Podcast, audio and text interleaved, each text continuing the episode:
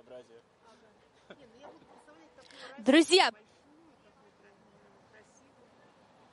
Друзья, всем привет! На связи Самара. Прямо сейчас мы находимся в культурном центре Самары на самом читающем и молодежном проспекте нашего города перед Самарской областной библиотекой для молодежи. Всероссийский день чтения вслух «Живая классика» в Самарской области набирает обороты, и мы подготовили для вас немного цифр и фактов. К акции в Самарской области присоединилось более 100 муниципальных и городских библиотек, а это значит, что более тысячи человек продекламирует свои любимые литературные произведения. Самому старшему участнику на нашей площадке 86 лет, а самому младшему уже 7. Литературная составляющая Самарского края всегда притягивала к себе талантливых личностей. Ее красота была и является источником для вдохновения для писателей и поэтов. В разное время про Самарский край писали Давыдов, Аксаков, Пушкин, Григорьев, Островский, Толстой, Успенский, Горький, Бунин, Маяковский, Высоцкий и многие другие. А сегодня мы читаем и декламируем произведения этих писателей и поэтов вслух. Специальный гость акции в Самарской области, писатель, журналист из города Санкт-Петербург Герман Садулаев. Герман, скажите, пожалуйста, а почему, на ваш взгляд, важно читать книги? Здравствуйте. Но прежде всего книги читать очень интересно, здорово, приятно. Прежде всего это большое наслаждение. Это не то, что какой-то вот труд, какая-то обязанность скучная, да, вот, мне нужно почитать книги, а лучше бы я сделал что-нибудь другое. А, мы часто а, а, сетуем, что у нас нет времени на чтение книг, потому что вместо чтения книг мы предпочитаем, что вот мы не читаем книги, а мы будем делать что? Вот всегда надо вот э, сравнить э, с другим времяпровождением. Я вот, допустим, не буду читать книги, я думаю, что книги читать это не очень здорово, а я буду делать что в это самое время? Ну что? Я очень занят. Хорошо, ты делаешь в это время что? Спасаешь мир, проводишь без э, передыха сложнейшие операции, Э, на мозге людей спасаешь, тушишь пожары в тайге, не знаю, музыку сочиняешь. Э, что ты делаешь все это время, когда ты не читаешь книги? Как правило, внимательно проанализировав свою жизнь, мы поймем, что мы залипаем в телефоне, смотрим телевизор, э, занимаемся ненужной болтовней – или чем-то заняты, что вполне можно заместить чтением книги, получить от этого больше и удовольствия на самом деле, и пользы. Спасибо, Герман. А, ну а мы всем участникам из 15 регионов нашей страны желаем продолжать влюбляться в литературу и книги. Акция «Всероссийский день чтения вслух. Живая классика в Самарской области» продолжается. А продолжается она презентацией книг для молодежи в рамках проекта «Книжный сомелье». Специальный гость этого мероприятия Герман Садулаев, писатель, журналист из города Санкт-Петербург, ведущий художник Татьяна Хамина и ведущий подкастов Федор Замыцкий. Сегодня мы будем дегустировать книги нашего специального гостя. Передаю микрофон. А, друзья, всем привет! А, рады здесь вас видеть. Нас представили как художника и ведущего подкаста. На самом деле мы оба ведем подкаст, подкаст «Книжные разговоры». И сегодня в рамках... Просто вот... у меня есть еще одна профессия, а у тебя нет. Ну, сноби, продолжай гордиться этим. Вот. А, ну, а мы будем, наверное, сегодня не о нас все-таки говорить, а будем разговаривать с нашим гостем. Вот. Но на наш подкаст все равно подписывайтесь, слушайте его. Мы там стараемся для вас. Ну, для начала Давай уже закончим про нас и начнем э, с Германом. Э, Герман, добрый день, очень рада вас приветствовать. Я вот знакомлюсь впервые, и поэтому добро пожаловать к нам в библиотеку. Здравствуйте. Вот. Э, я сейчас э, в рамках такого первого вопроса, мы сейчас немножечко в стане позадаем вопросы, а потом уже перейдем вот к подборке книг, которые подобрал Герман. Мне кажется, просто есть такая необходимость раскрыть вообще личность э, Германа Садулаева, и вот этим мы сейчас попробуем и заняться. А, я сейчас, как часто делается на подобных мероприятиях, не буду вам рассказывать то, что я там всю э, предыдущую жизнь был там фанатом вашего творчества, еще что-то. Если честно, а, когда стало известно, что вы к нам приедете, а, я, безусловно, слышал, знал, но вот так вот э, подробно как-то вот уже именно когда готовился к мероприятию, полезно знакомиться. Ну, естественно, если в Гугле или в каких-то еще поисковиках вбиваешь Герман Седлаев, а, в первую очередь э, выпадает э, книга «Я чеченец». А, это безусловно. И когда вот ну, от этого начинаешь дальше искать, как-то а, начинаешь смотреть какие-то ваши интервью, вас абсолютно всегда спрашивают про эту книгу. Это один из самых часто задаваемых вопросов. И, ну, как бы я заметил, что немножечко уже не совсем, не всегда любите отвечать на этот вопрос. А, и вы в одном из интервью сказали так, то что а, на самом деле, как бы, ну там смысл был такой, что я писал и другие книги, и на самом деле мне не очень удобно, а, не очень комфортно быть а, профессиональным чеченцем. Вот, а, мне это как-то очень запало в душу и попало, и вот мне в связи с этим все-таки возникает такой вопрос, а, ну, наверное, на ваш взгляд, или, может быть, у вас есть точный ответ, а что все-таки является вот в данном случае первопричиной? То есть, а, как бы ваше происхождение или, наверное, на тот момент, когда вышла книга, именно тот момент, то, что эта книга о том, а, что волновало, наверное, ну, жителей целой страны, это было интересно, вот э, что является первым фактором? Ну, я написал книгу э, «Я чеченец», когда еще недавно была закончена э, Чеченская война, так называемая, контртеррористическая операция, еще не был изжит вот такой э, негативный образ чеченцев в российском сознании. Да, и у меня эта война была тяжелая в сознании и в памяти, она и, и всегда будет для меня тяжелой травмой, это, этого, это никогда не изменится. Ну да, вот была эта книга, она в свое время. Ну, знаете, в этой книге э, «Я чеченец» там есть много текстов. Это вообще-то сборник. Там есть много текстов и рассказ, рассказов, которые, в принципе, не очень привязаны к ситуации и которые, в принципе, просто очень хорошие. И все. И э, там есть рассказ «День Победы», который даже рекомендовали в вузах э,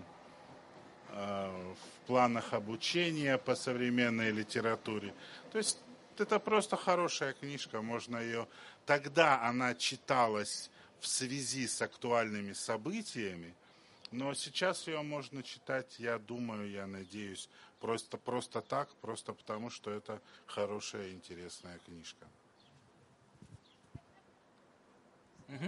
А, ну, смотрите, тогда, раз уж мы начали с этой книги, еще один интересный момент, который мне попался, а, это то, что эта книга выходила в издательстве Ильи Кормильцева. И вообще, насколько я понял, ну, вас с ним как бы связывала, не знаю, дружба, не дружба, сами расскажите, но, насколько я понимаю, в вашей карьере он сыграл какую-то роль. И, ну, я просто, как человек, который очень любит вообще Илью Кормильцева, а, расскажите вообще как бы о вашей с ним какой-то вот творческой связи и, ну, может быть, капельку вообще о роли Кормильцева Кормильцева в российской культуре, ну...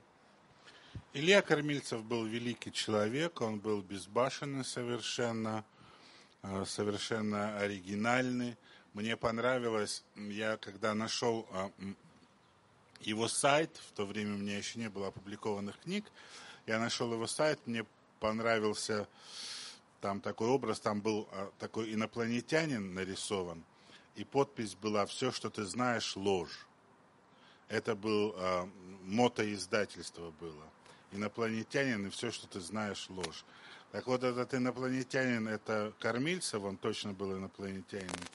А вот э, все, что ты знаешь, ложь, это, это мне понравилось, и я понял, что это мое издательство, и что я буду в нем издаваться. А, а вот вообще поэзия Кормильцева, как вам кажется, останется в, ну, вот, в, в русской литературе? То есть будут ли ее читать там через 50-100 лет, как вам кажется? У меня есть его сборник, подписанный им «Человек из ниоткуда», по-моему. А, там и, поэзия, и проза, и там много довольно хороших, интересных текстов. Я не знаю, что будет читаться через сто лет или не будет читаться.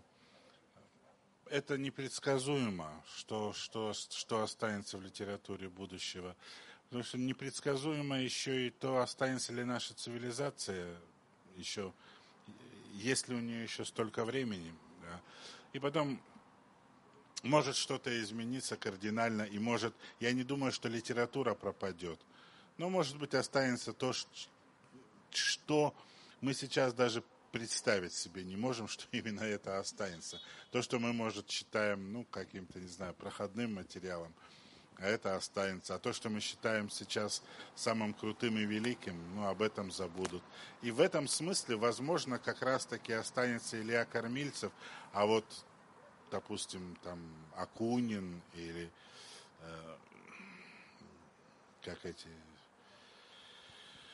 о, Господи, Славникова, может, и не останутся. Я не знаю, не хочу ни о ком хорошего и плохого. Я вот точно не останусь, кому я нужен. Я вот через месяц после издания моей книги ее уже перестают читать, когда ее только убирают из, из, из магазинных полок.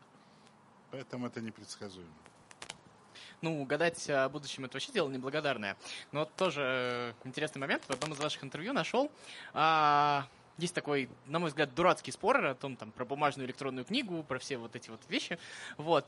И вы как раз э, такой неочевидный аргумент, а, говоря про электронные книги, привели а, про то, что на самом деле в современном мире издательств бумажные книги, ну, фактически ну, как бы плохо влияют, э, а может быть даже больше, в каком-то смысле э, убили такой формат, как повесть. И как раз вы говорите, что электронные книги могут э, повлиять на то, что повести снова могут стать популярны. Вот расскажите вот эту вот мысль, разверните, потому что, мне кажется, она достаточно интересная. А, да, действительно, в бумажном книгоиздании наибольше, наиболее востребован формат романа, потому что вот можно издать вот такую э, большую толстую книгу, а читатель, если уже он покупает книгу, он хочет купить большую толстую книгу. Ну, как ни странно, да, вроде кажется, что у людей нет времени, там, бла-бла-бла, они не будут читать, но когда люди читают, они хотят читать что-то вот, и чтобы в этой большой книге было вот какая-то одна история рассказана, а не то, чтобы это был сборник. Поэтому, да, бумажная книга, она а, типографские предпочтения предопределили успех именно романной формы. А повесть это то же самое, но, как, как правило, меньшего объема. А, повесть отличается от романа а, меньшим объемом и, может быть, меньшей такой стереоскопичностью. И это очень интересный жанр, потому что часто мы видим, что многие современные романы это просто повести, раздутые до размеров романа по требованиям просто, и чтобы, чтобы их издали отдельной книгой, да. И, а, а, а в электронной книге, неважно, там же не нужно набирать эти 12 авторских листов. Можно и 4 авторских листа написать, и все будет хорошо. Поэтому, да, повести, повести, некоторые другие формы литературы – не романные, а могут, э, наоборот, получить э, новый стимул в электронной литературе, и в аудиокнигах, и в электронных книгах. Например, сейчас мы наблюдаем ренессанс поэзии. Ренессанс поэзии. Причем, да, понятно, что для поэзии может быть э, даже более органична электронная форма, э, или аудиоформа. А, роман все же трудно. Вот лично для меня а, роман трудно читать с, с экрана. Роман все-таки хочется держать в руках, а, хочется перелистывать, хочется знать, на какой странице ты остановился, а не вот, вот эти электронные закладки. Это бесит, конечно. А, а стихотворение, стихотворение прекрасно существует в электронной форме, небольшое стихотворение прекрасно воспринимается, потому что, когда ты читаешь стихотворение, ты понимаешь, что э, это в большей степени э, звучащая речь, записанная на каком-то носителе. Да? И ты, когда ее читаешь, ты просто в уме ее воспроизводишь вслух, и она начинает в тебе звучать. И в этом формате, неважно, где она записана, на чем. На, на экране электронной книги, на камне выцарапана, на бересте, неважно. Главное как-то записать речь, чтобы читатель ее воспроизвел. Да? Поэтому, да, электронные книги могут э, некоторые жанры похоронить, но некоторые жанры, наоборот, простимулировать. В мире все неоднозначно. Я еще один вопросик задам, наверное, уже последний, потом Таня, возможно, еще что-то спросит, и перейдем а, к книжкам. А, смотрите, вы тоже достаточно много, я заметил, говорите о такой вещи, как точки соприкосновения. Вообще, мне кажется, в современной культуре это очень ну, такая важная ну, как бы существенная проблема а, в том смысле, что вот в социологии есть такой термин эхо-комната. То есть а, люди, условно, а, которые там, а, люди группируются по каким-то своим кучкам. То есть вот есть люди, которые там читают какие-то одни произведения, они общаются между собой, и всех остальных считают там какими-то э, неумными, там, допустим, да. А, или там, я не знаю, у них какие-то, у других там свои интересы, и люди вот э, между собой группируются, как бы общаются, в общем-то, с теми, с кем им интересно, что естественно. Но при всем при этом появляется такая вот, а, ну, некая ненависть, что ли, возможно, даже между вот этими вот группами. Вот э, как вам кажется, понятно, что мы тут с вами сейчас э, универсальный способ не изобретем, но все-таки есть какие-то способы, может быть, и для нас, вот как для работников библиотеки, вот всех, кто здесь присутствует, может быть, какой-то совет нам дадите, как вот эти э, поле для вот этих вот точек соприкосновения создавать для того, чтобы люди могли между собой общаться? Ну, вот наши мероприятия называются «Живая классика», да, их проводит фонд э, «Живая классика». В принципе, классика – это и есть то, что объединяет различные э, группы э, восприятия. В плане литературы классика – это то, что более или менее признается любителями различных оттенков творчества – Поэтому я думаю, что нужно соединять людей через классику. А, некоторые вещи, да, можно сказать, что я, я не буду это обсуждать, я не буду общаться на эту тему, просто потому что мне это не нравится. И такой, такая позиция имеет место быть, и, и, и человек имеет на нее право. Но есть некоторый багаж классики, который просто необходим цивилизованному человеку. И здесь э, ссылки на то, что я не буду читать Льва Николаевича Толстого, он мне не нравится, ну, это такое себе. Это, скорее всего, не сработает в культурном обществе. Ты все равно должен, должен в порядке самообразования э, все равно прочитать Толстого, и таким образом формулир, формируется наш общий бэкграунд, наша общая основа, наша общая культура, с помощью которой мы можем взаимодействовать, мы можем понимать друг друга. Для того, чтобы мы были единой нацией, единой культурой, цивилизацией, в основе должны лежать некоторые единые для нас, для всех ценности и книги – том числе и книги, которые прочли мы все. Этим занималась э, советская система образования, которая положила в основу производства советского человека, она положила классику русской литературы – после очень коротких экспериментов 20-х, 30-х годов, когда хотели Пушкина сбросить с, с корабля современности, когда хотели создать новое совершенно пролетарское искусство, а, советская власть поняла – что все эти разновидности современного на тот момент искусства, пролетарского искусства, которое тут же внутри себя начало дробиться на разные комнаты, на людей, которые не признавали друг друга, Э, видеть друг друга не могли, не считали друг друга писателями и поэтами, считали свои методы противоположной стороны абсолютно ужасными и неприемлемыми. И советская власть поняла, что на этой основе мы не создадим единую нацию, мы не создадим культуру. И тогда было решено положить в основу э, Толстого, Гоголя, Чехова, положить нашу великую русскую литературу и обязать детей, всех детей во всем Советском Союзе читать, учить, обсуждать, писать сочинения на эту... Хотя, вот вы, поймите, это, это были не советские произведения. Гоголь вообще был махровым монархистом и реакционером. Он вообще ни разу не был ни коммунистом, и доживи он до Великой Октябрьской социалистической революции, он, он был бы вообще в стане белых. Но это не важно было для советской власти, поскольку Гоголь был частью великой русской классики.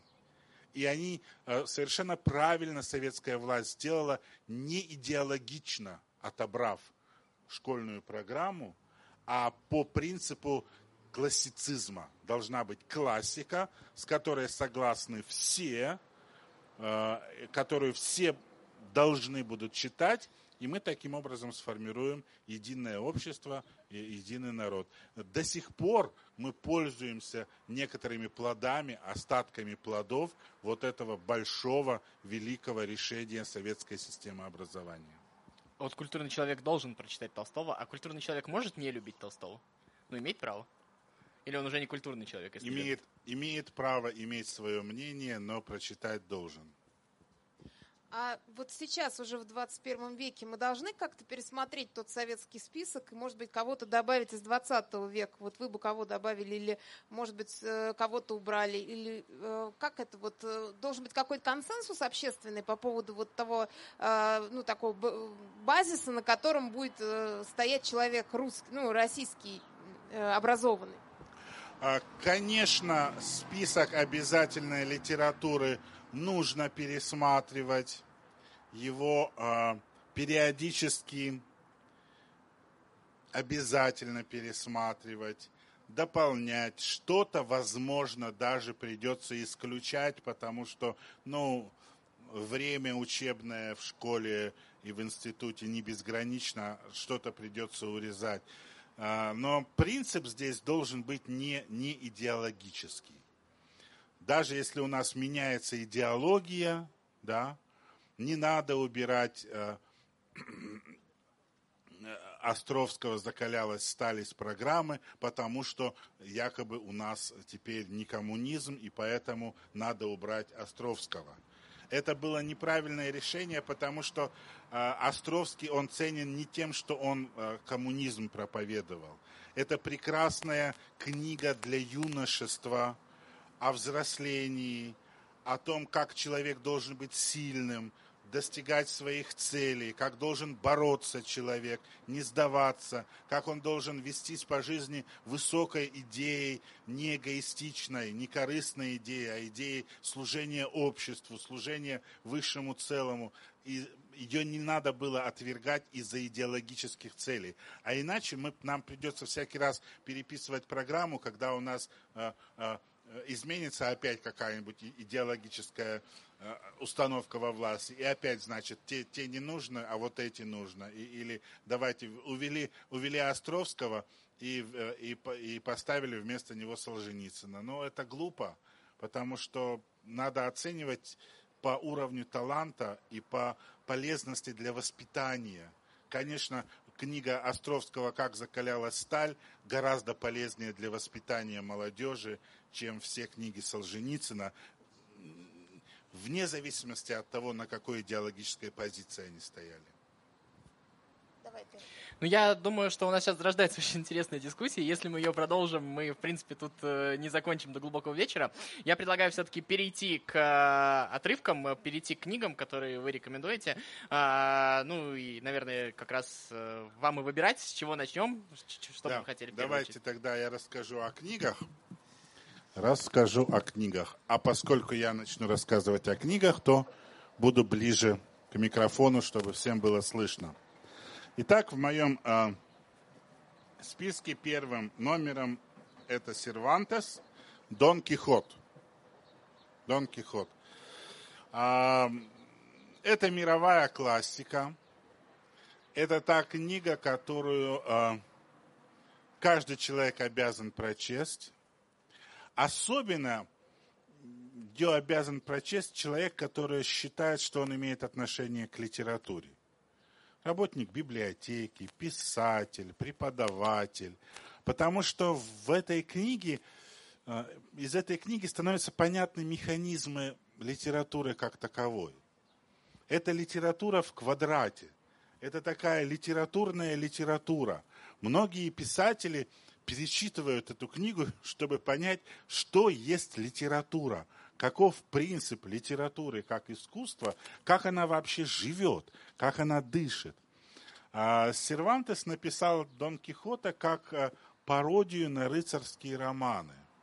А, в его времени этот жанр уже, к его времени этот жанр уже угасал, но все-таки существовал. Были такие рыцарские романы, а, до нас, до нас они не дошли практически, не, ну, ну дошли, в смысле не популярны они и неизвестны, а вот пародия оказалась классикой и, и стала, и осталась в веках. А, и, и это принцип литературы. Потому что один, один из принципов литературы, литература это почти всегда грустное пересмешничество. Вот именно грустное пересмешничество. Весь этот э, Дон Кихот это, это грустный юмор, ну, грустная ирония. Я недавно читал э, Одиссею в пересказе нашего замечательного писателя питерского Сергея Носова, и я понял, что она действительно, Одиссея была сочинена Гомером, ну то есть каким-то автором. Это не народное творчество. Но как раз-таки Одиссея – это пародия на существовавшие во, время, во времена Гомера эти множественные эпические сказания о о различных э, вот, героях, их путешествиях, потому что когда читаешь Одиссею, вот так, как Носов ее изложил, понятно от сначала до конца, понятно же, что это троллинг, это очень жесткий троллинг, да? Это очень жесткий троллинг и стеб над всеми, над героями, а, над э, сюжетами, над богами, над читателем над самой вообще принципом литературного изложения. И так, и так появляется литература, истинная литература. Она всегда сложна, она всегда закавычена, она всегда в третьих, в четвертых, в пятых степенях. Она не является никогда прямым высказыванием. Это принцип литературы. Поэтому очень важно читать э, э, Дон Кихота. И он очень большое значение оказал на э, литературу последующую. Возьмем вторую в этом смысле книгу из моего списка.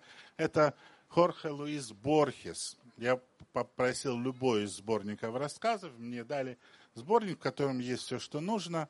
А Борхес в юности был моим самым любимым писателем. Его сборники я, перечи, я перечитывал а, от начала до конца, от, от корки до корки по много раз.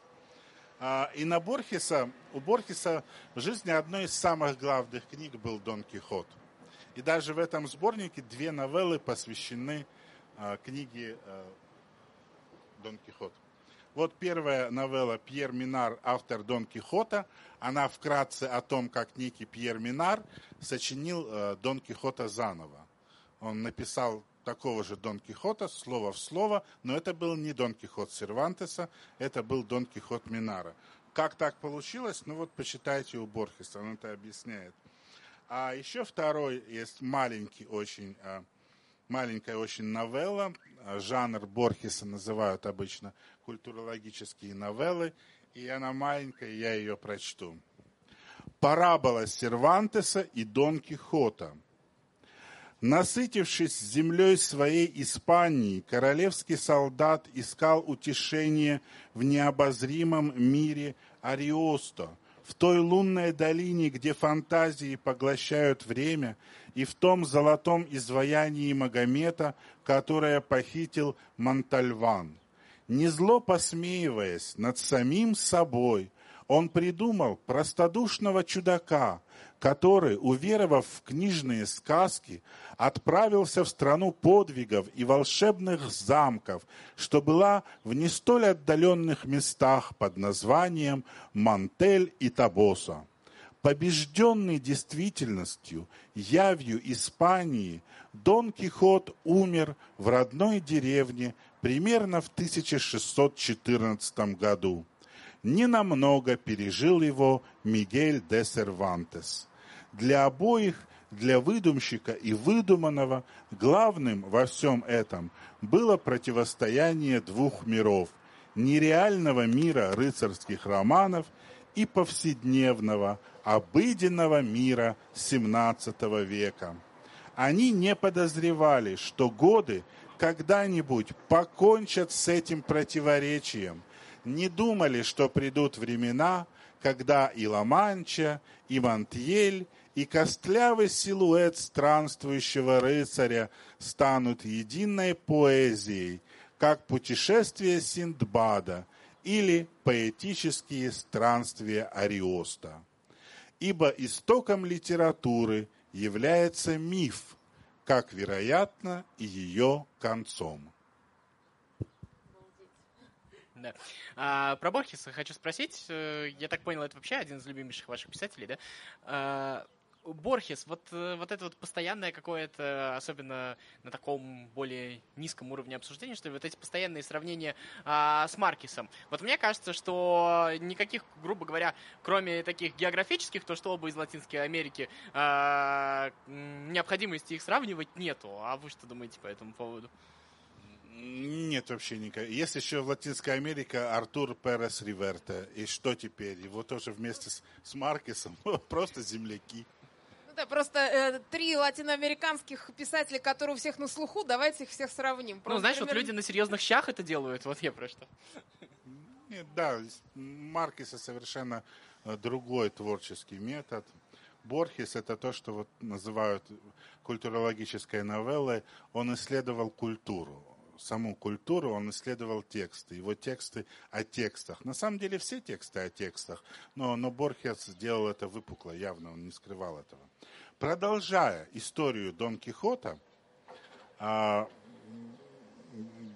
Дон Кихот жив, это бессмертный образ, а, он не раз воплощался в современной литературе, в литературе позднего времени, в современной литературе, и не раз еще воплотиться.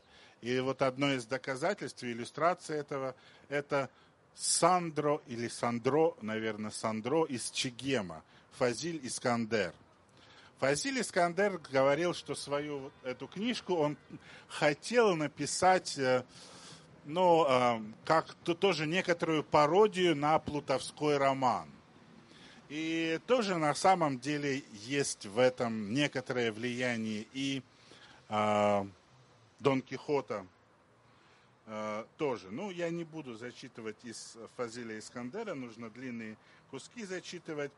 В принципе, тоже я ее рекомендую, очень хорошая книжка, хотя я не считаю ее э, эм, идеальная, она все-таки, вот у нее есть большой такой идеологический привкус а, разоблачения сталинизма, вот, вот этих всех вещей. И, э, но, тем не менее, это хорошая советская проза. Даже если убрать из нее полностью идеологию, все равно останется хорошая этнографическая э, советская проза и вот такой плутовской роман немножечко, да. Э, так, я хотела спросить, вот опять же, э, известно, что э, вот эта книга изначально была издана как бы в порезанном виде, а потом, ну, в силу как раз опять же своей вот направленности, а потом она полностью была издана. Вот вам как кажется, все равно издавать в итоге э, мы обязаны все-таки авторскую какую-то версию или ту, которую вы привыкли? Потому что очень многие читали ее еще в советской такой редакции. Я думаю, порезанная была лучше потому что оттуда были как раз э, э, извлечены идеологические моменты, а чисто литературные моменты были оставлены. Ну, а вот идеологическое, оно, оно очень временно. Оно вот сегодня круто, классно, здорово, так это вообще, да, а завтра, ну, как бы, ну и ладно, ну и что, ну, становится, оно очень, иде, люб, идеологическое в литературе очень быстро протухает – Поэтому те редактора, которые в цензурных соображениях вырезали оттуда идеологическое, они помогали книге войти в разряд классики. А как закалялась сталь в таком случае? Ну, тоже же идеологическая книга, нет разве? А вы перечитайте еще, еще раз ее как-нибудь. Там, на удивление, очень мало идеологии. Вот просто очень мало. Вот когда вы вспомните об этой книжке, да, вот просто вот а, без, а, без предрассудков. Вы видите историю молодого человека, он влюбился в девушку, девушка это сначала его не любила, он пошел совершать различные подвиги, он совершил различные подвиги, он подвергся очень тяжелым испытаниям и так далее, и так далее. Да? Там идеологии очень мало. То, что он прокладывал узкоколейку, чтобы привезти дрова, так он прокладывал узкоколейку, чтобы привезти дрова, чтобы люди не умерли от холода. Какая разница, какая там была власть и какие это были люди. А, тут важен, что человек жертвовал собой. И, в принципе, из книги это заметно, что это не идеологическая книга. Это, это книга о взрослении, о становлении, о героизме. Это книга о любви. Я в свое время для а, сборника «Литературная матрица» Петербурге мы издавали издательство «Лимбус» сборник «Литературная матрица», где писатели писали о тех, кто вышел из школьной программы или рядом со школьной программой. Мы писали большие обзорные статьи. Это для внешкольного чтения такой сборник, помогающий учителям. Я там писал о Высоцком, о, об Островском, я исследовал, в принципе, его творчество. Знаете, я с, с удивлением обнаружил, что одним из главных литературных источников э, э, творчества, вот, вот именно книжки «Как закалялась сталь», были польские любовные романы – сам Островский, он очень любил польские любовные романы, и он ими зачитывался. И на самом деле э, это, это любовный роман, но еще с такой вот э, э, в духе романтизма, с, с героикой, с героикой в духе романтизма. И то, что она была красная, эта героика, это скорее хорошо, чем плохо. А, в Китае до сих пор эту книгу издают миллионными тиражами, и в Китае сделали несколько экранизаций этой книги. И они считают, что это очень хорошая книга для воспитания молодого поколения, и я точно так же считаю. И на самом деле, даже если мы вдруг перестали быть коммунистами, мы же не перестали быть людьми. И все равно же здорово, когда кто-то э, пытается проложить узкоколейку, чтобы Э, люди в его городе не, не вымерзли от, в холодную зиму. Э, в мире всегда происходит одно и то же. Всегда. Под какими бы знаменами это ни было. Перед, под красными, под трехцветными, там, я не знаю, под, под черными, зелеными, синими знаменами. Происходит одно и то же. Происходят некоторые испытания, и некоторые люди оказываются достойны и проходят их достойно, а некоторые нет. Вот вот об этом литература. Такая юношеская, героическая литература. Вот. Давайте перейдем к следующей книжке, которую я рекомендую. Это «Тихий дон» Михаила Шолохова. Конечно, это тоже прекрасная советская классика. Ее тоже э, нужно читать. И вот здесь, видите, здесь иллюстрация сделана из последней экранизации э, сериал, который сняли, Тихий Дон, последний сериал сняли. А, и это хорошо. Очень часто люди посмотрят какую-то экранизацию и потом берут книгу и читают. И это тоже хорошо, это хорошо заходит, когда ты уже видел экранизацию. Иногда даже еще и интереснее читать бывает книгу. Ты, конечно, открываешь там новые глубины, которых, ну, по определению не может быть в, в экранизации. Но мне эта экранизация э, последняя очень понравилась. Она даже понравилась мне гораздо больше, чем предыдущая советская экранизация. Потому что был э, произведен такой правильный кастинг актеров. Я помню советскую экранизацию, да, а, и там эти герои, они очень взрослые люди. Ну, ну актеры взрослые. И ты, а, как зритель, начинаешь ну, воспринимать их как-то так подсознательно, ну да, вот это мужики там такие, там за 30, там такие под 40 лет. И немножко непонятно, что они дурью-то маются-то, да? Ну, взрослые вроде люди, да? А, а вот, вот в этом, а, а, в новой экранизации российской было правильно подобраны актеры, очень молодые, ну или молодо выглядящие. И ведь по книжке-то да, Гришке Мелехову сколько было лет-то? Он же, ему же было-то 19 лет, вот, когда вот это все происходило, ему 19 лет было, у него борода не росла, он, он, он был, а когда там начиналось это все, так он вообще подростком был. Это, это же дети были, дети.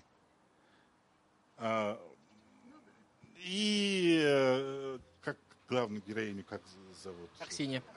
И Аксинья, она же тоже его возраста. Это была девчонка, это была школьница. А он попал на войну вот чуть ли не в школьном возрасте, и она была школьница. И когда видишь их, что это, что это подростки на самом деле, а тут вот такое случилось просто подростки. Они еще там ходили за плетнями, что-то целовались, обжимались, песенки пели, там чего-то это. Ну, нормально жили вот этой подростковой своей, немножко уже становились юношами, девушками. И вот, и вот в это время, когда у них еще такое вот в башке еще хрен знает что там, туман, там вот это, гормональный туман, называя своими называя своими э, именами, у них еще в голове гормональный туман. Мозгов нет, потому что у человека где-то с 15 до 23 лет у него в голове нет мозгов, ни у мужчины, ни у женщины. Там только гормональный туман. И вот они в таком вот состоянии, а, -а, -а, тут война, революция, гражданская война. И вот они вот во всем этом вот такие вот, значит, берут оружие, кого-то убивают, брат против брата, стреляют, воюют, э, изменяют друг другу, что-то там, какой-то у них происходит просто ад. Просто ад какой-то происходит, и это понятно, это дети. Они еще, они не взрослые совсем еще.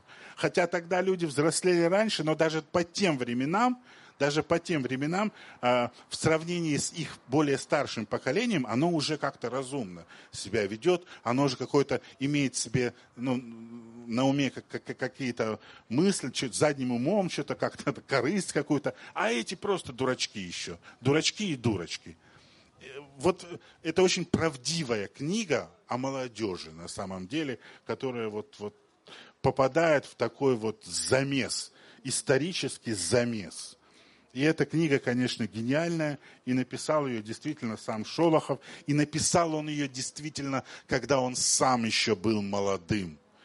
И вот некоторые говорят, ну как он мог молодым написать такую книгу? Да только молодым-то и можно написать такую книгу, когда у тебя еще в голове еще вот ты понимаешь, что вот это такое. А потом старый человек такую книгу уже не напишет это на самом деле, наоборот, только доказывает, что это Шолохов ее написал и написал молодым. Если не возражаете, фразу «гармонический туман возьму на вооружение». Да, гормональный. Я тоже, я себе уже взяла на вооружение. А, а, друзья, у нас в гостях Герман. Садулаев. Да. Это я просто для тех, кто проходит мимо. А, Здесь очень интересный с нами. разговор. Вообще потрясающий. Я прям да. в а, Я про Тихий Дон, ну не про Тихий Дон спрошу, а вы, раз уже о Тихом Доме зашла речь, а вы читали Артема Веселого? Если да, то как относитесь к его произведению? Нет, к сожалению. Э, просто есть у него книга «Россия кровью умытая», очень большая книга, и она прям очень сильно похожа на, на Тихий Дон, то есть прям некоторые даже эпизодические части э, перекликаются. Ну вот жалко, что не читали, потому что мне было бы интересно узнать мнение ваше. Давайте дальше тогда. А, немножечко с другой стороны, вот тоже тему гражданской войны развивает вот замечательная книга а, Булгакова «Белая гвардия». А Булгаков, конечно, больше известен своим мистическим триллером а, «Мастер и Маргарита», но Мастер и Маргарита я тоже читал в детстве, мне тоже она понравилась в детстве. Сейчас бы, конечно, она не произвела на меня такого, такого впечатления.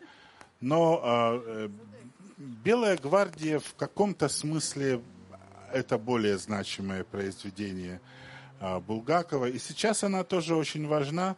Сейчас, когда на Украине происходят эти кровавые события, тоже можно многое понять, читая э, Белую гвардию, понять, что вообще-то в принципе есть вещи, которые не изменились.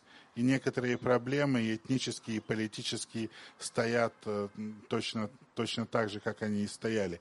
Я вообще не очень, не очень, не очень был э, согласен, когда наша, когда наша политическая пропаганда начала современное украинское государство называть бандеровским, потому что, ну, сначала точно оно не было бандеровским, оно было петлюровским. Вот Петлюра, это точно, это вот там, там Петлюра просто вот ожил Петлюра, и он, он просто вот ходит на каждой улице в полный рост. Именно Петлюра. И, и со, со, всеми, со всеми вытекающими, так сказать, от этой петлюризации, я бы сказал. Ну вот книжка Булгаков «Белая гвардия».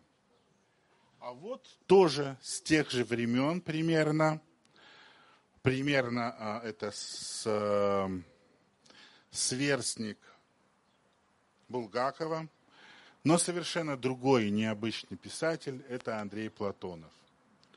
Я тоже люблю его а, сборники его рассказов – а, Андрей Платонов важен прежде всего своим языком. Его, я общался с одним человеком, который переводит его на французский. Андрея Платонова, переводчик его на французский язык. Ну так вот, он всю свою жизнь посвятил тому, что он переводит Платонова на французский язык. Больше никого он не переводит. Ему понадобилось полностью погрузиться именно в стихию платоновской речи, чтобы находить какое-то адекватное, э, адекватную передачу на французском языке. Просто так, э, просто так не переведешь его. Э, я хочу немножко прочитать с любой, с любого места.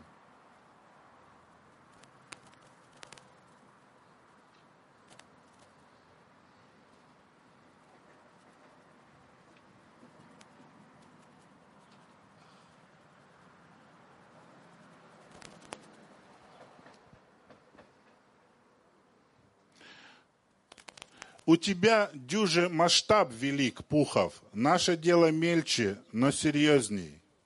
Я вас не виню, отвечал Пухов. В шагу человека один аршин. В шагу человека один аршин. Больше не шагнешь.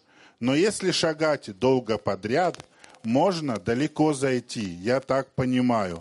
А, конечно, когда шагаешь, то думаешь об одном шаге, а не о версте. Иначе бы шаг не получился. Ну вот видишь, ты сам понимаешь, что надо соблюдать конкретность цели, разъяснили коммунисты. И Пухов думал, что они ничего, ребята, хотя напрасно Бога травят. Не потому, что Пухов был богомольцем, а потому, что в религию люди с сердца помещать привыкли, а в революции такого места еще не нашли. А ты люби свой класс, советовали коммунисты. К этому привыкнуть еще надо, рассуждал Пухов. А народу в пустоте трудно будет. Он вам дров наворочает от своего неуместного сердца. Платонов тот писатель, у которого у меня случилась первая истерика, вызванная литературой. Я когда в школе читал «Котлован», я э, слушал э, на аудиокассетах. У меня как раз, когда я его слушал, это было где-то час ночи, у меня прям случилась полноценная истерика. Я делал очень странные вещи тогда. Нет, ну, мне, кстати, у, у, Платонов тоже вызывает какую-то клаустрофобию. Мне все время хочется сбежать куда-то. Э, он ну, некомфортно, безусловно, некомфортно. Да, он, э, ну, мне кажется, взрослый человек должен пройти через что-то такое, да, чтобы вот почувствовать, ну, вот как вы, вот, вы как воспринимаете? Вот для чего читать Платонова сейчас? А, вообще литература это травма. Но Платонов, он травму включает в сам язык. Сам его язык травмирует. В этом, конечно, его такая сложность. Но э, если не можете понять и принять Платонова, то лучше начинать его читать с конца. Лучше начинать его с военных рассказов. А, это, это его поздние последние рассказы. Платонов участвовал в Великой Отечественной войне, и он написал ряд прекрасных военных рассказов. Там сохраняется его платоновский стиль и язык, но в общем каком-то контексте, может быть, становятся более понятны его смыслы. А от военных рассказов можно уже переходить э, к другим рассказам. А котлован, да, котлован слишком травмирующий даже для меня. А у нас остается совсем немного времени, в районе 15 минут. Давайте уже продолжим, посмотрим, что у нас еще да. в Я хочу поговорить еще о книгах э, самого Германа Садулаева. Ну, тогда по-быстрому. А, Михаил Елизаров «Земля». Михаил Елизаров – это наш современник, наш писатель. Очень замечательные песни поет. Замечательные песни тоже поет. Я думаю, он продолжает вот эту странную а, тенденцию, странную традицию а, русской литературы, идущую вот, по, мне кажется, по линии а, по линии Платонова. Мне кажется, в какой-то степени он продолжатель этой традиции. У него тоже очень сложный язык, в котором в самом языке заключены некоторые смыслы и травмы. Так, а и теперь быстренько пробежимся. Это я рекомендую еще Льва Николаевича Толстого. Особенно его повесть казаки или казаки, не могу тут точно вам сказать. Ну, очень хорошая и показательная повесть. Ее, кстати, написал Лев Николаевич тоже, будучи еще... Я фанат Толстого. Совсем молодым юношей. Позднего Толстого, кстати, больше люблю. Да он голый прозе вернулся. Как вам, кстати, вот поздние произведения Толстого?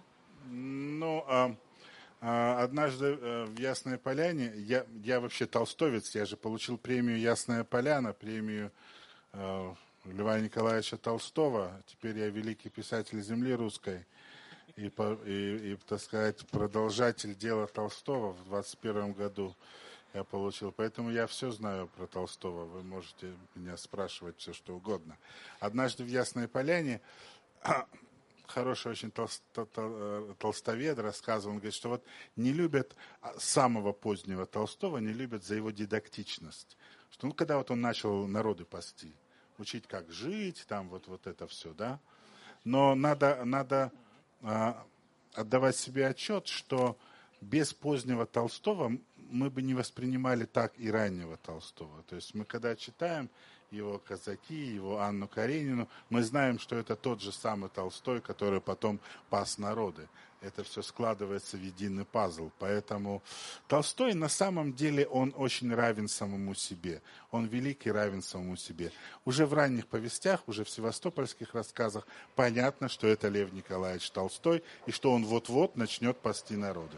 Мне еще кажется, что он с возрастом как будто бы это, кстати, не всем свойственно, но как будто бы он с возрастом становился наоборот свободнее. Просто мне кажется, что в воскресенье э, он более откровенен, более дерзок, если хотите, чем э, до безусловно, этого. Да. Безусловно, это очень правильное замечание. Конечно, с возрастом он становился откровеннее и свободнее, да. А, Леонид Абрамович Юзефович, Филелин. Вообще любую книжку Леонида Абрамовича можно читать. Ну вот его последняя книжка Филелин. Замечательная книжка о войне Греции за независимость, но на самом деле не о войне Греции за независимость, а о совсем других вещах. В двух словах и не скажешь, нужно прочитать всю его книжку. А, Юзефович тоже много писал о гражданской войне, у него есть замечательная книга «Зимняя дорога». И вот это удивительный человек, который пишет удивительные вещи, сложные очень, о жестоких вещах, о, о, жест, о жестоком противоборстве, о, о гражданской войне. И он так это пишет, что не встает ни на какую сторону. Он вот пишет вот уровня Бог.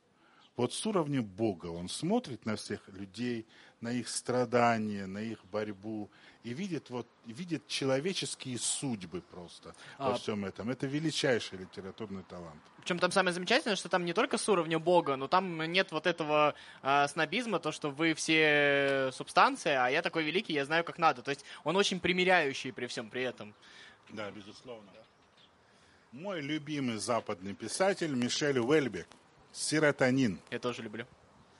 Серотонин – это о том, что всей вашей Европе скоро будет кирдык. Набоков «Приглашение на казнь».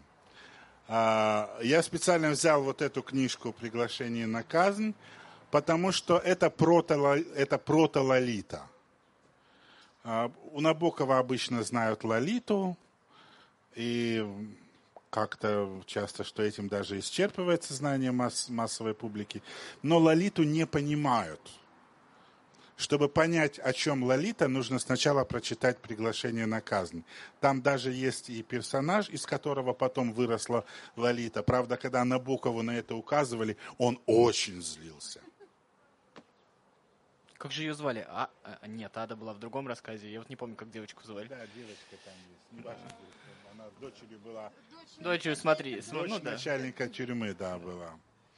А, а вот его часто, э, вот эту книгу, ну, по крайней мере, я видела, приглашение на казнь, сравнивают, э, ну, с такой, ну, с Кавкой. То есть, что вот он как будто немножко вот в эту сторону заходит, а потом вернулся обратно. Вот.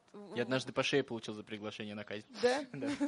Вот, вам э, нет у вас ощущения, что это похоже на, на что-то вот такое вот абсурдистское немножко, кавкианское? Набоков бы еще больше обозлился на это. Да? Он вообще злился, когда его с кем-то сравнивали или как-то, или даже его последующие произведения сравнивали с предыдущим. Он вообще был очень злой человек.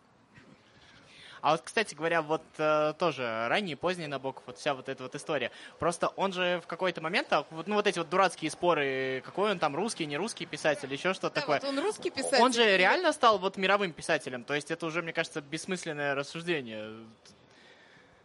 То есть, грубо ну, говоря, русский он писатель или американский?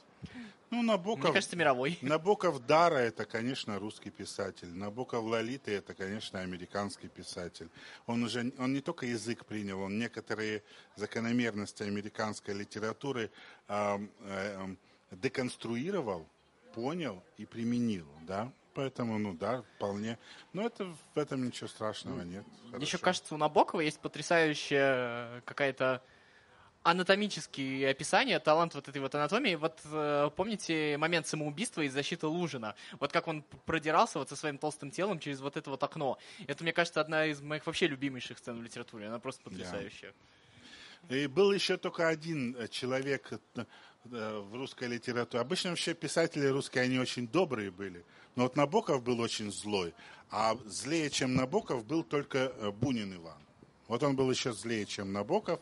Он очень всех не любил, а, очень обо всех говорил плохо, но он был а, прекрасным писателем. И на самом деле он просто был как бы желчный человек и говорил о всех плохо. А, а, а в жизни был очень добрый тоже. Он всем помогал и свою Нобелевскую премию в результате всем раздал. И, а вот, ну, а говорил, а говорил плохо, но всем помогал и, и всех, э, всех кормил и э, и всех окормлял во всех смыслах. А его темные аллеи, конечно, были для меня в юности это таким мрачным таким вот билетом в ад.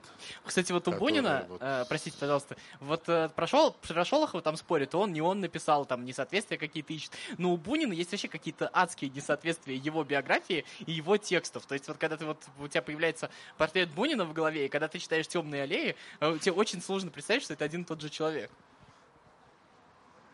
Да, он был большим писателем, но он считал себя в первую очередь поэтом.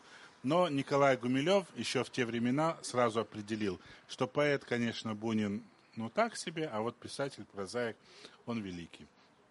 Я вот тоже так, я вот тоже так думаю вслед за Николаем Гумилевым. И это, конечно, эта книга для подростков, конечно, очень сложная, э, убийственная. И если вы не уверены в своей психике, лучше ее не читать.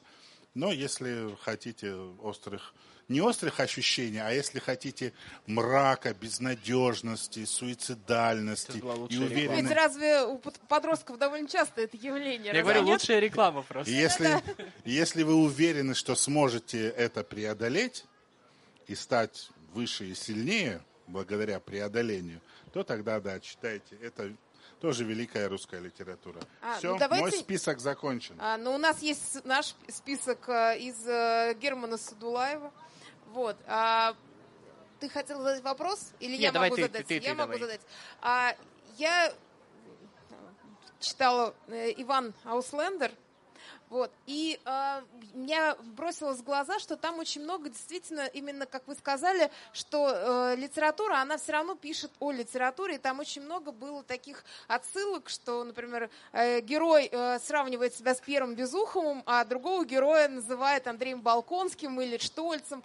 То есть в- вот получается, что и ваши книги тоже очень как бы такие литературоцентричные, или это э, отсылка, опять же, к классике как к базису? А, Конечно, мои книги литература центричны, мои книги это книги о книгах. В частности, Иван Ауслендер – это ремейк Клима Самгина на самом деле.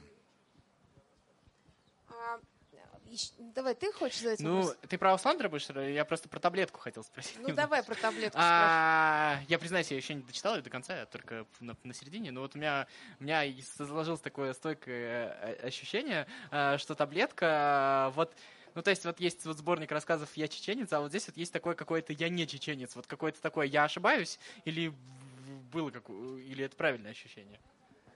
Ну, ну, это совсем другая, да, просто городская проза. Ну, мне было ощущение, что она написана вот в виде такой реакции на реакцию на предыдущие книги, нет? Может быть, мы всегда отталкиваемся от чего-то, в том числе и от себя. Тезис, антитезис, синтез. А у меня э, тоже, опять же, есть другая книжка. Сейчас. Прыжок волка. А, я тут даже себе закладочки сделала.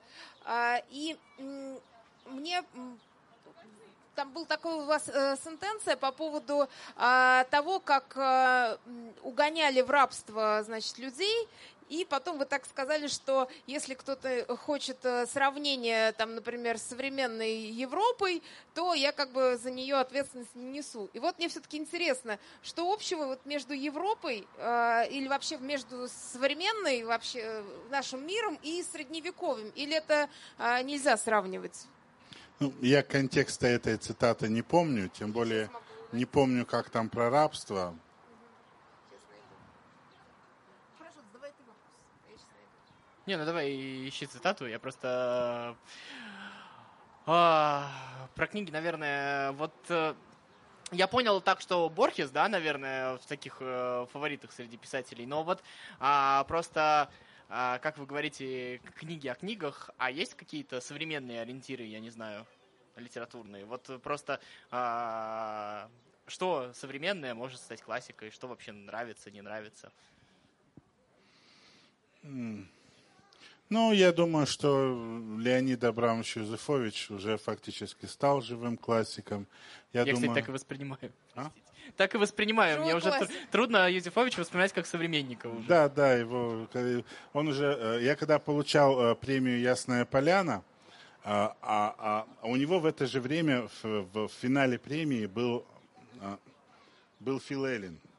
И я когда получал премию, я ну, встал, это как бы извиниться, что говорю, конечно, я не должен получать эту премию, потому что, ну, понятно же, что вот когда ты рядом с Юзефовичем, ну, а как бы это, как, как ты можешь, ну что, типа, я написал лучше, чем Юзефович, что ли, да? Я же никогда всерьез об этом, ну, я же нормальный человек, не сумасшедший, я же не могу так думать. Вот. А он смеется со своего места, говорит, ничего, говорит, Герман, нормально, говорит. У меня, говорит, этих премий уже девать некуда, просто завались. У меня уже, говорит, все есть. Ну, я говорю, ладно, тогда с вашего разрешения я ее приму. А Юзефович за Фила Эллина в том же году получил большую книгу. Потому что все жюри всех премий всегда так э, думают, что как бы если не знаешь, кому давать премию, отдай ее Юзефовичу. Хорошо. А насколько вообще...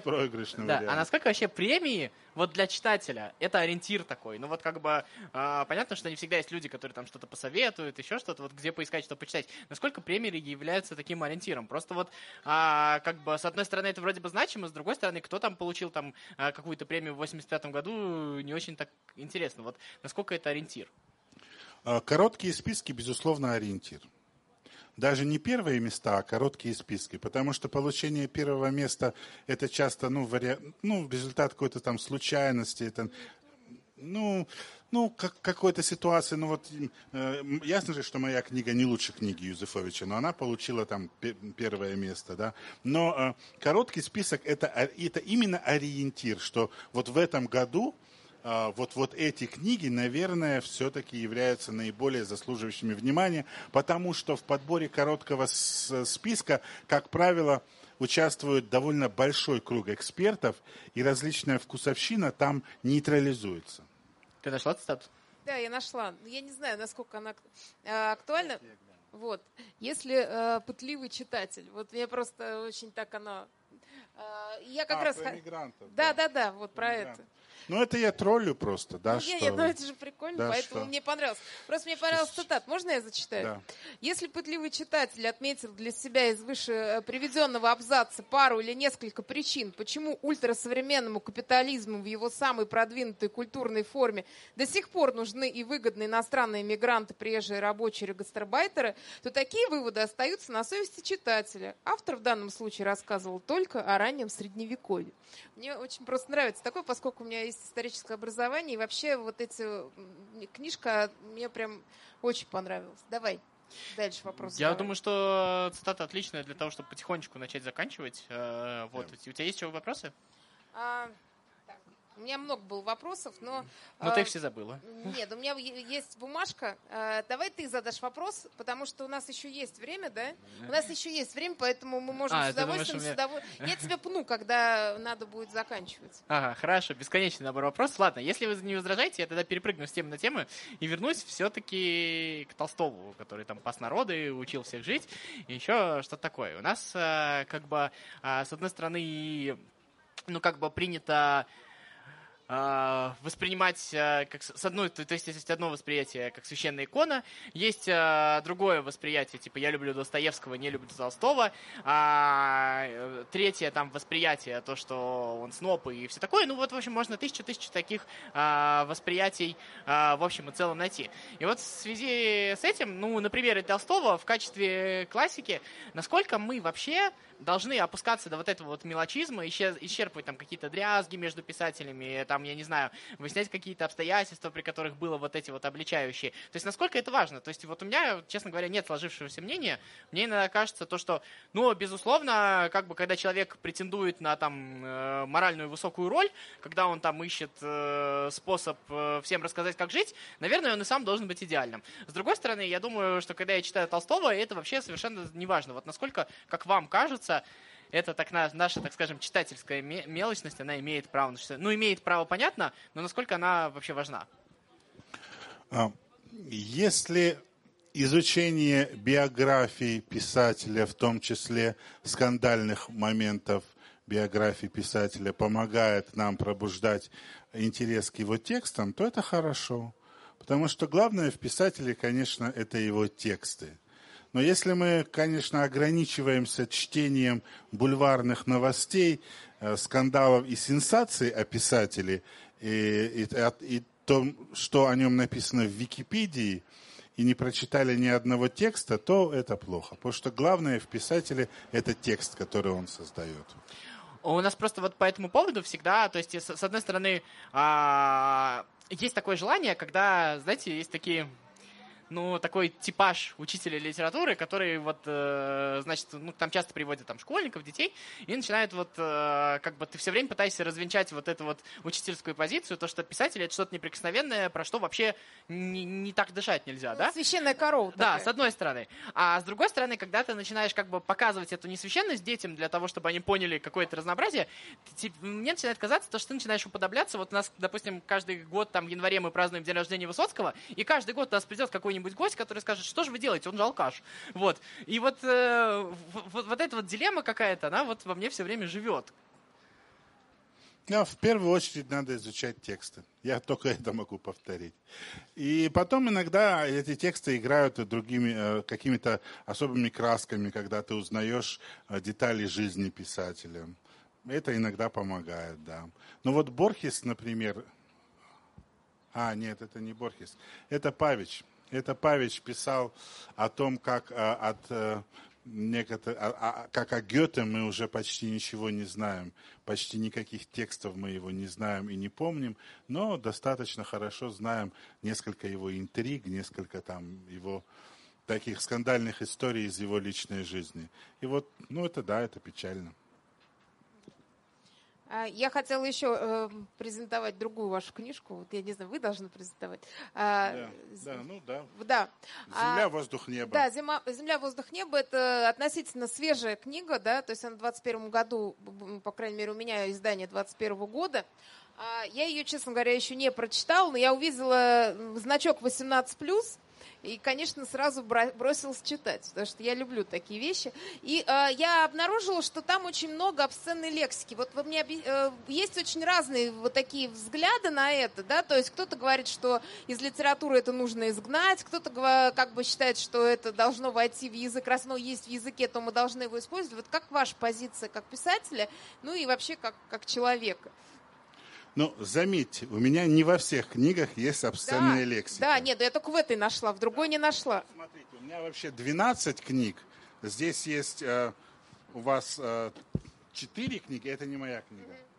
И только в одной, Да. Только одна только в 18 одной есть обсценная лексика. Но там ее очень много, да, всех хватило, да. Ну, потому что она там нужна, и все, потому что она э, из лирического героя такого написана, который, э, который солдат, который поехал э, служить в ЧВК в Сирию, он воюет. Ну и вы что думаете, как там солдаты, они на каком языке военные друг с другом, да и вообще внутри себя, как они разговаривают? Ну, ну, он разговаривает так, вот он разговаривает. Но на самом деле она это очень тонкая, очень, очень лиричная книжка, очень душещипательная. Это вообще сентиментальный роман. Это самый сентиментальный из, из всех моих романов. Он про несчастную любовь и вообще там про, про женщину, про, про большую любовь и во- во- вообще вот про все вот это. А оно нецензурное. Ну вот, ну вот представьте, вот человек, э, солдат, и у него вот такая нежность в сердце, да, но он немножко на уровне психологической компенсации старается закрыть эти вопросы, в том числе и обсценной лексикой, и такими сюжетами. Но все равно это очень нежная книга. Но детям все равно читать ее нельзя. Ну, у нас в библиотеке не выдаем детям, если там Да, есть её 18 плюс. Ну, если придете с родителями, то... То есть сразу так обходный вариант. Не, на самом деле мне тоже показалось, что она такая какая-то очень искренняя, и я вот, вот сейчас в процессе и так прям увлеклась, и- но а, а, не, задать, не задать вопрос про это, я- то есть вы правильно я понимаю, что если, у- у, э, так скажем, творческая задача писателя, ну, например, показать а, внутреннюю там жизнь э, солдата, да, то мы не можем вот так вот взять и кастрировать язык и убрать оттуда всю Да. вот эту историю. Да, Правильно как, я понимаю? Как правило, обсценная лек- лексика не нужна в литературе. Но иногда, когда, когда писатель ставит особую, специфическую задачу, то он может к ней прибегать. Мне такое мнение. А, вот как раз об этом зашли, и мне кажется, что вот э, у нас в культуре есть такой момент, ну, некого лицемерия. То есть э, э, есть какой-то набор маркеров, по которым мы а, ну, как бы считаемся культурными людьми. Вот мы там козырнули несколькими цитатами там, из Чехова, из Толстого, а, и как бы все. А, вот такая же история там с обсценной лексикой. То есть э, ты можешь там, э, там быть не особо, э, вести себя по-разному, ну, вот при взрослых людях матом не ругаешься, и ты молодец, как бы вот во всем вот этом. Вот. И вот мне кажется, что а, я сейчас снова, простите, в вашу биографию полезу. А, и у вас, наверное, каждый раз это спрашивают, поэтому я еще раз извиняюсь. Но мне кажется, вы очень важную мысль сказали тогда. Это вот когда, в общем-то, начинаешь искать Германа Судлаева, в первую очередь выходит та самая история с Рамзаном Кадыровым. Вот. И мне кажется, что вы там сказали очень важную мысль, что а, на самом деле нужна реальная мораль, а не лицемерие. Ну, примерно так, я сейчас э, точно цитату не воспроизведу, но мне очень понравилась эта мысль. И вот мне кажется, что как раз э, в том числе и в теме с обсценной лексикой мы об этом говорим. И вот э, сразу возникает вопрос, потому что а, а что делать-то? Ну, то есть, условно говоря, вот мы там учим детей там матом не ругаться, вроде бы, как бы, хотя сами там ругаемся где-то украдкой, еще что-то такое. Или там, я не знаю, а, там, я не знаю, правильно себя вести при людях, там, вот часто там говорят, там, можно только дома, еще что-то такое. То есть, мне кажется, что это вещи просто, о которых вы тогда говорили, они э, в разной степени свойственны не только там э, каким-то отдельным обществам, но и всем. И вот мне интересно всегда был вопрос, как вот в культуре преодолеть вот это вот лицемерие, как э, вот сделать сделать это максимально честно, потому что мне кажется, что, вот на мой взгляд, условно, та же самая обсценная лексика не является никаким маркером культуры или бескультурия. И вот где вот эта вот грань, и как, э, понятно, опять же, э, никакого там супер рецепта нет, но вот как вам кажется, где, как все-таки быть честным и культурным в данном случае, и не лицемерить? Проблемы нужно ставить. Если проблема существует, то во всяком случае мы взрослые – должны ее озвучить, мы должны ее поставить и проговорить. От того, что мы некоторые проблемы не проговариваем, они не перестают существовать.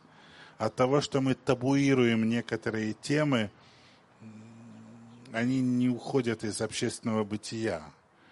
Но, конечно, с другой стороны, не нужно это смаковать. Потому что смакование зла – это само по себе другая проблема, это, это само по себе зло.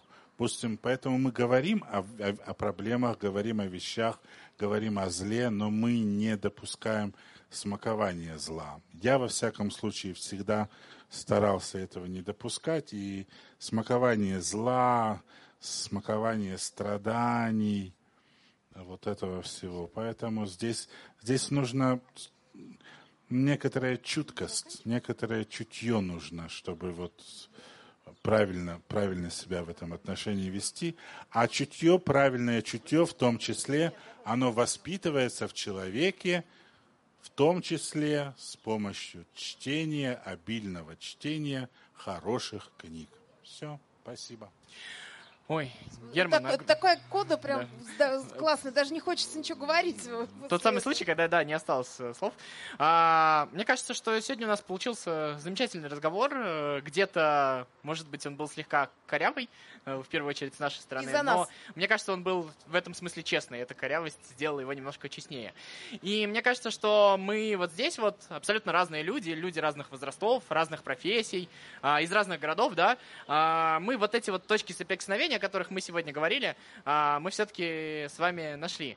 Я надеюсь, я вот сейчас вот публично воспользуюсь моментом, хочу предложить э, Герману а, когда-нибудь э, поучаствовать в нашем стане подкаста. подкасте. Это можно сделать дистанционно, то есть не обязательно как бы встречаться так. Я надеюсь, что вы согласитесь и не откажете нам, например, поболтать о Толстом в том числе.